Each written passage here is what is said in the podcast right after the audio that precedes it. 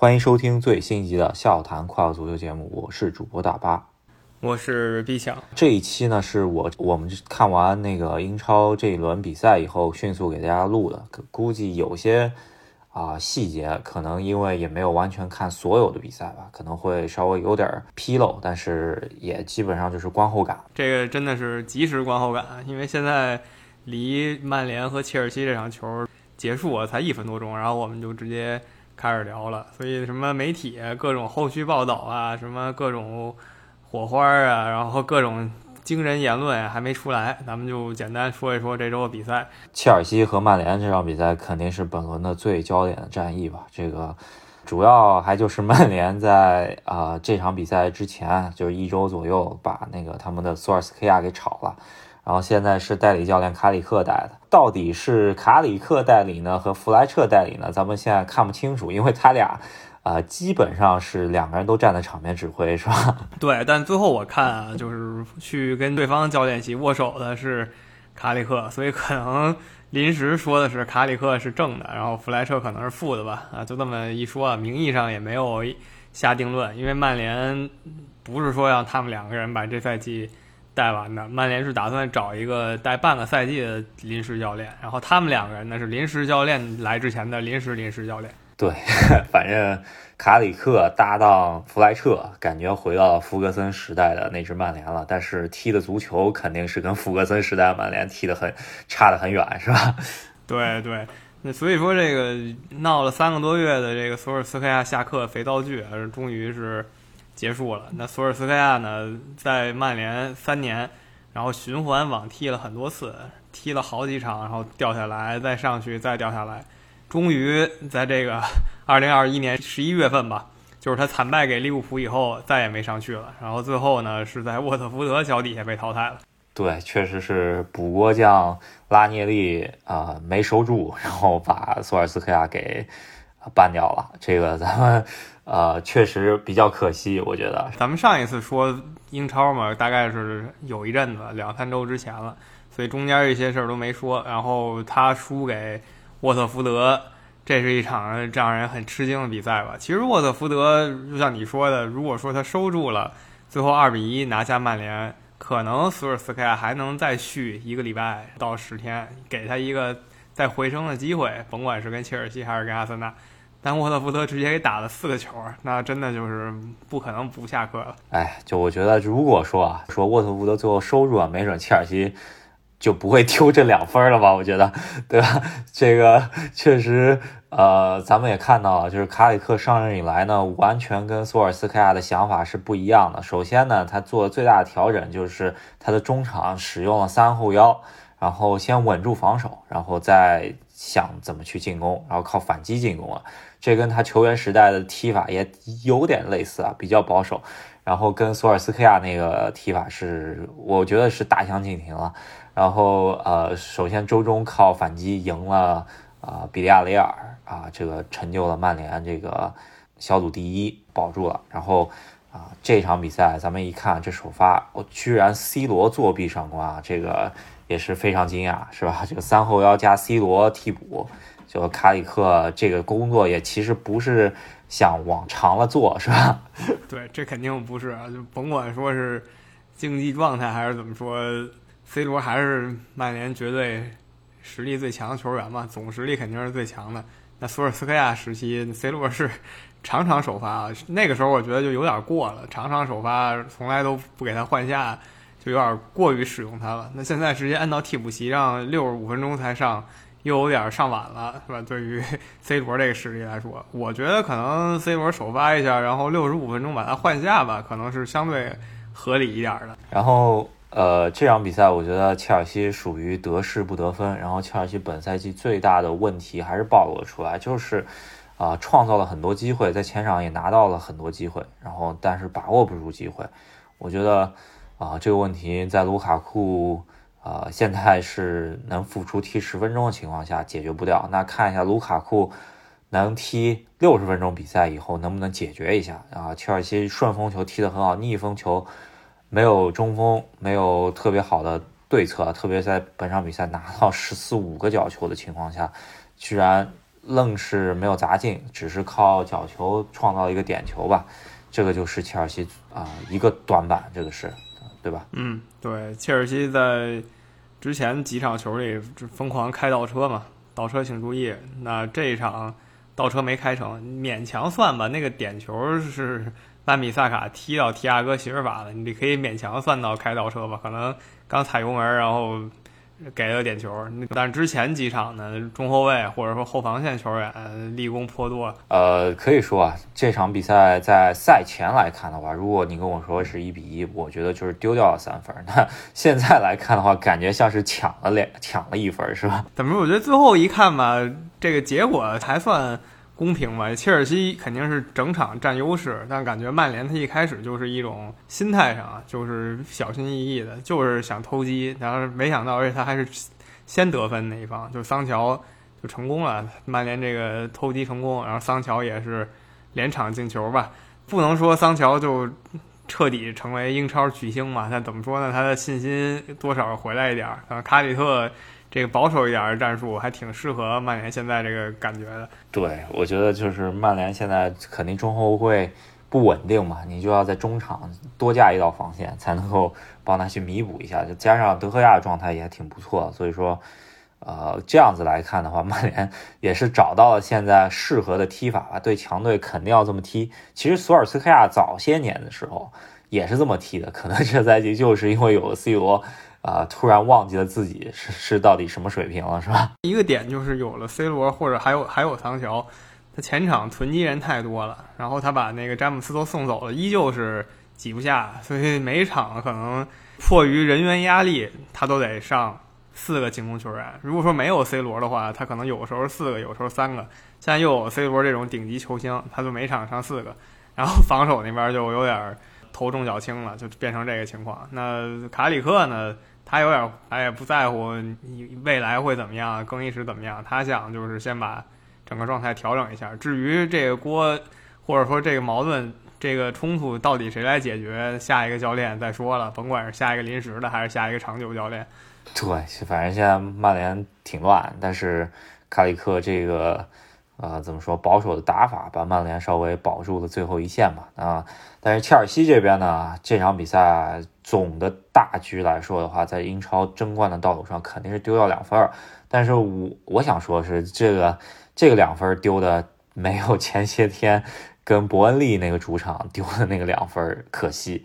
然后现在来看的话，其实裁判确实有一点误判，也是黄牌满天飞吧。但是总体来说还是相对。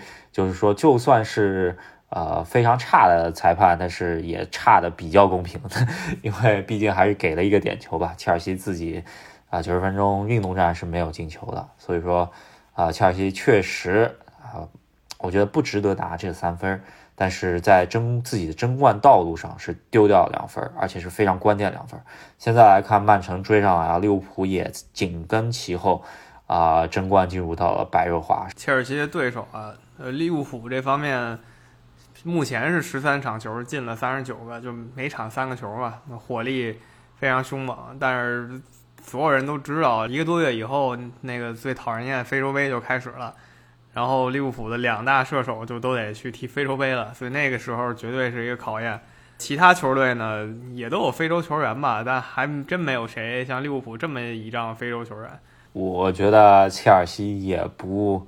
呃，也不好说啊，因为现在门迪这么一走，现在啊，凯帕这好久没踢比赛了，不知道怎么样呢？这个会不会凯指导让让我们大跌眼镜，直接切尔西就，毕竟现在只差一两分的情况下，这丢一场就不得了的事儿。那 只要呃。分数一转回来的话，那气势上完全不同了。那切尔西这就可能一泻千里了，是吧？哎，真的就不管是切尔西还是利物浦，切尔西损失核心守门员，然后利物浦是两大进攻大将。那另一个球队曼城比较开心吧，相对比较开心，可能只损失了一个马赫雷斯。就非洲杯的时候，马赫雷斯呢又不是说每场必首发的球员，就他可以说在板凳上坐着，甚至不让他上也可以首发，属于在这么一个位置上。他就一线队吧，但不是绝对主力。然后这几年的曼城又是冬天的时候抢分非常强，我们也看到上个赛季那十几连胜不是盖的，所以说曼城现在优势逐渐体现出来了。对，特别是这场比赛对西汉姆联，之前西汉姆联可是在跟利物浦的比赛，呃，都特别不怵的，然后居然能掀翻利物浦的球队。这场比赛曼城虽然比分看上去二比一有点有点就是接近嘛，但是其实整个比赛过程咱们也看了，基本上是啊。曼城比较稳定的拿下这个比赛的。对对对，如果只看比分，误以为曼城绝杀了，其实是，呃，曼城锦上添花了以后，西汉姆晚场前然后扳回颜面打进了一球，现在仅此而已了。所以说曼城这个抢分最近一直没丢分，咱们看一下会不会啊最近这个状态能不能跟切尔西并一下，然后。啊，主要还是切尔西和利物浦在一月三号会有一个直接对话吧。这个曼城估计就是坐收渔翁之利了，这感觉是吧？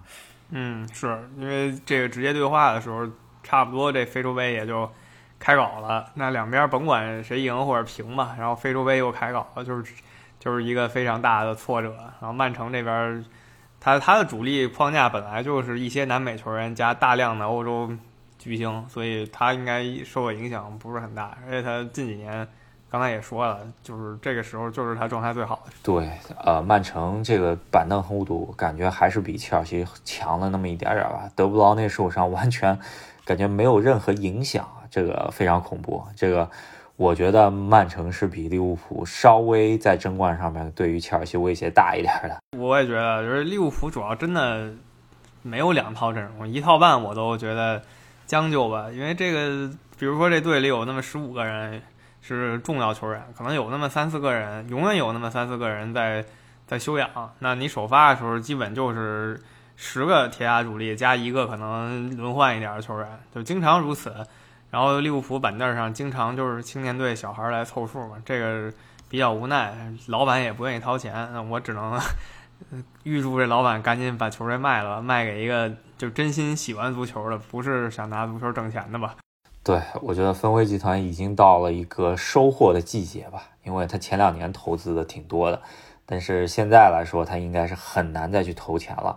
那现在萨拉赫、马内啊，就队中的这一些啊核心球员吧，到了续约期了，看一下他愿不愿意打破自己现有的工资体系，去把这些核心球员给续下来了。如果不续的话，很有可能克洛普一气也就走了。那利物浦这一波啊，好不容易起势的这个这套阵容，加上就是整个框架吧，可能就崩了，是吧？对，这个不是开玩笑的，就是打造一个球队真的很困难。克洛普花了不到五年打造了一个球队，就是我觉得在从这个球队管理程度上来说，已经是一个。啊，神级表现了，就是当然也花了重金，但也有一些白菜价的球员，像罗伯特森什么的，已经是个神级表现了。那一般来说，你看曼联当年打造一个顶级球队，这都是很久吧，对吧？曼联是花了将近十年，才有这么一套，就当年那一套特别了不起的球员。利物浦成败，就其实要看分威到底最后能不能续上这几个核心球员了，也是到了比较关键的时刻吧，咱们。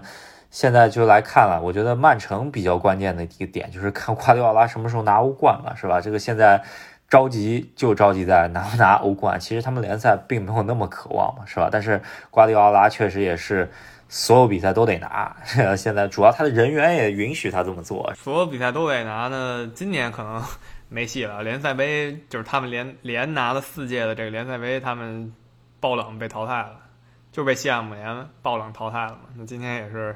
在西汉姆联身上出了一口气，那欧冠肯定还是他们首要目标吧。这个跟巴黎圣日耳曼是一样的，就是联赛呢已经过够瘾了，你只要维持这个强有力的中冠竞争，就你保证你一直是有力的冠军争夺者就可以了。巴黎呢，你保证自己拿冠军 也就行了。然后他们其实求的都是欧冠，那欧冠。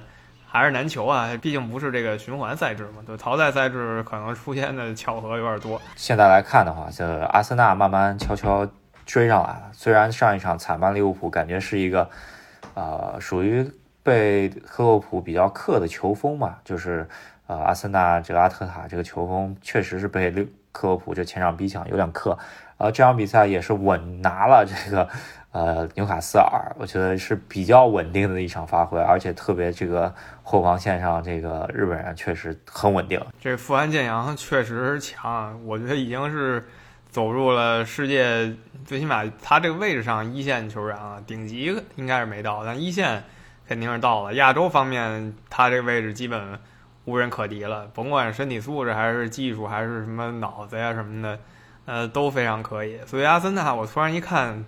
他这个赛季不是说没可能争前四啊，这一个跟大家可能前期预测不太一样。主要大家前期觉得曼联特别强，曼联是争冠，那现在想来，曼联应该就是这赛季只能争前四了。而阿森纳呢，不管怎么说，此时还领先曼联五分。然后热刺、埃弗顿这些前几年挺火的球队，就非常不行，尤其埃弗顿掉链子掉的简直不知道掉哪去了。这个埃弗顿确实神仙难救，现在感觉啊，就是可呃。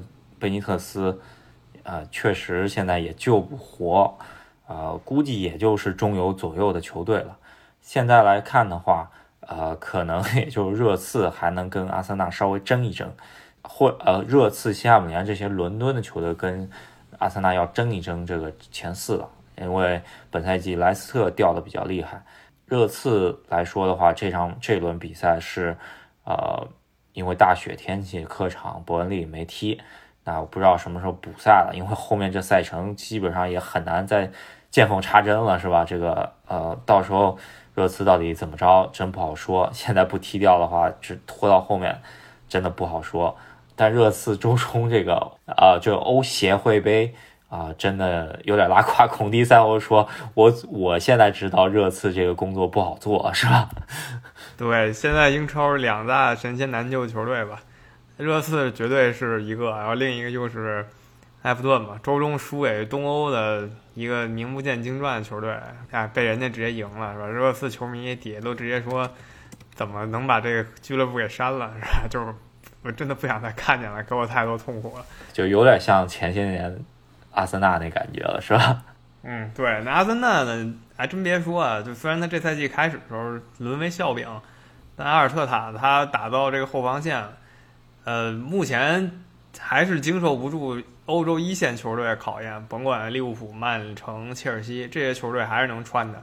但是呢，他现在打中游球队已经相当稳健了，死敌德比战中，然后立了棍儿了，把热刺给挑了。所以说，阿森纳如果真能把这赛季啊把曼联踩过去，也不是不可能。因为虽然说他可能直接对话赢不了曼联，就看下一轮了，他可能直接对话赢不了曼联。但是呢，他的抢分能力目前看是比曼联强挺多的。呃，如果阿森纳最终是比曼联强的话，那只能说是曼联差，而不是阿森纳特别好吧？就我觉得，应该这个曼联这套阵容应该是怎么说不能掉出前四的。这个不管谁来带吧，就算卡里克来带，应该也是要进前四的，是吧？甭管卡里克还是宣称的这个德国教练朗尼克，以前霍芬海姆和红牛这个教练。就曼联这阵容原计划是争夺冠军的，那现在你在第八名，什么人吧，都不能找借口说球员不行。如果说你带到第四或者第五的话，你可能还说球员不出力什么。带到第八名应该是纯粹是教练问题了。对，那当然了，这个大家都很接近，这个第八名肯定跟最终排名估计还是差了一截的，所以咱们得看一下，是吧？然后英超方面，另外几个中游球队就是啊。阿斯顿维拉这个杰拉德两连胜，呃，英超开门两连胜，我觉得这样子的战绩也是非常不错，而且对的不是特别弱的球队了。杰拉德得稍微看一下，就是因为兰帕德起点也挺高的，到底这赛季可能大家还摸不太清你的套路，可可能下赛季会被针对，对吧？杰拉德作为我以前最喜欢的球员，我其实觉得他的莱阿斯顿维拉。有点急了，我觉得在流浪者在苏格兰卫冕成功的话，其实是个比较务实的成就，然后再来英超。但我觉得就是这实在是有点太快，赛季中游就离开流浪者来到维拉。当然来到维拉这个级别球队，我觉得没问题，就是没有对冠军有直接要求，但你要求你不能踢得太次，你肯定不能。像什么史密斯之前是直接往保级圈去了，这肯定不行。你踢个十名左右就可以接受，所以我觉得雷达这个定位是对的，只是有点早。那两周以后啊，杰拉德就要碰利物浦了，他来菲尔德，这算是宿命对决吧？确实是，这场比赛是非常值得关注的。然后另外一支中游球队莱斯特，罗杰斯，首先他之前那些赛季让我们看到了之前在利物浦比较表现出来的弱点，一个就是最后时刻拉胯，是吧？这个是罗杰斯啊比较啊典型的啊表现。然后呃那个还有一个弱点吧，罗杰斯的弱点就是双线作战，他确实搞不灵。然后本赛季也是表现淋漓尽致，只要一双线作战。基本上很难去做到两边都踢得很好，是吧？对，罗杰斯人生定位可能真的莱斯特就是上线了。利物浦当年他踢得好那赛季单线，对吧？单线作战，也不能说纯单线吧，就是国内作战，不用往欧洲其他地方飞。那可能他最适合球队真的就是苏超、凯尔特或者就是斯旺西这样的。然后莱斯特，呃，应该是。好不容易回回了个劲儿吧，就是踢沃特福德踢了个四比二，啊，也是稍微保住了联赛积分榜上游，就怎么说就是前十名嘛，是吧？那英超目前就是这样，接下来会有一波密集赛程，先是十二月初会双赛，对吧？然后配合着欧冠，还配合着联赛杯，所以十二月份英超球队呢。大概一个球队都要踢至少七场球吧，有球队因为有别的赛事，甚至九场球。对，那个切尔西有联赛杯，就是九场球，然后啊，一直反正就开开快车嘛，一路开到是一月初，对吧？到一月初才开始。然后昨天呢，南美联赛啊，南美解放者杯定了冠军，然后啊，接下来啊，也是把世俱杯所有参赛。球队全部定下来，估计就是得两月份去踢这个世俱杯。现在英超还没把这个位置给切尔西腾出来呢，估计这些比赛取消之后，估计得三四月份再补回来了。是是吧？现在风云突变啊，大家也听说可能有新的疯狂变异什么的，所以都小心一点吧。这个也是对这些球员说的，因为毕竟球员吃身体饭嘛，不像普通人可能。得了以后康复就康复了，那球员可能有一些运动上机能下降，对他们来说就致命了。对，提一嘴啊，就是昨天南美解放者杯也是，呃，巴西内战啊，就是帕梅拉斯对弗拉门戈，居然是进到加时赛，然后来了一个九十五分钟的绝杀。虽然加时赛比较靠前的进球吧，但是也是挺刺激的。解放者杯依旧是竞技水平绝对很高啊，可能真的南美球。这个足球协会太不会宣传自己的赛事了，他们的甭管是世界杯预选赛还是解放者杯，宣传力度实在差太多了，我都怀疑有没有英甲联赛宣传的好。那好，那我们这一期先聊到这儿，然后下一期给大家来一个欧冠第五轮之后的总结，然后来收官十一月份，希望大家多多支持我们节目。好，那下一期我们会说一下今年还有一个月的情况下还有什么悬念啊没有解决。那喜欢我们节目的朋友，别忘了在喜马拉雅上还有微信公众号上支持一下我们。我们下期再见。对啊，那我觉得十二月开头咱们就应该稍微聊一下金球奖了，因为再过两天金球奖就要颁奖了。然后希望大家下期多支持我们。好，拜拜，拜拜。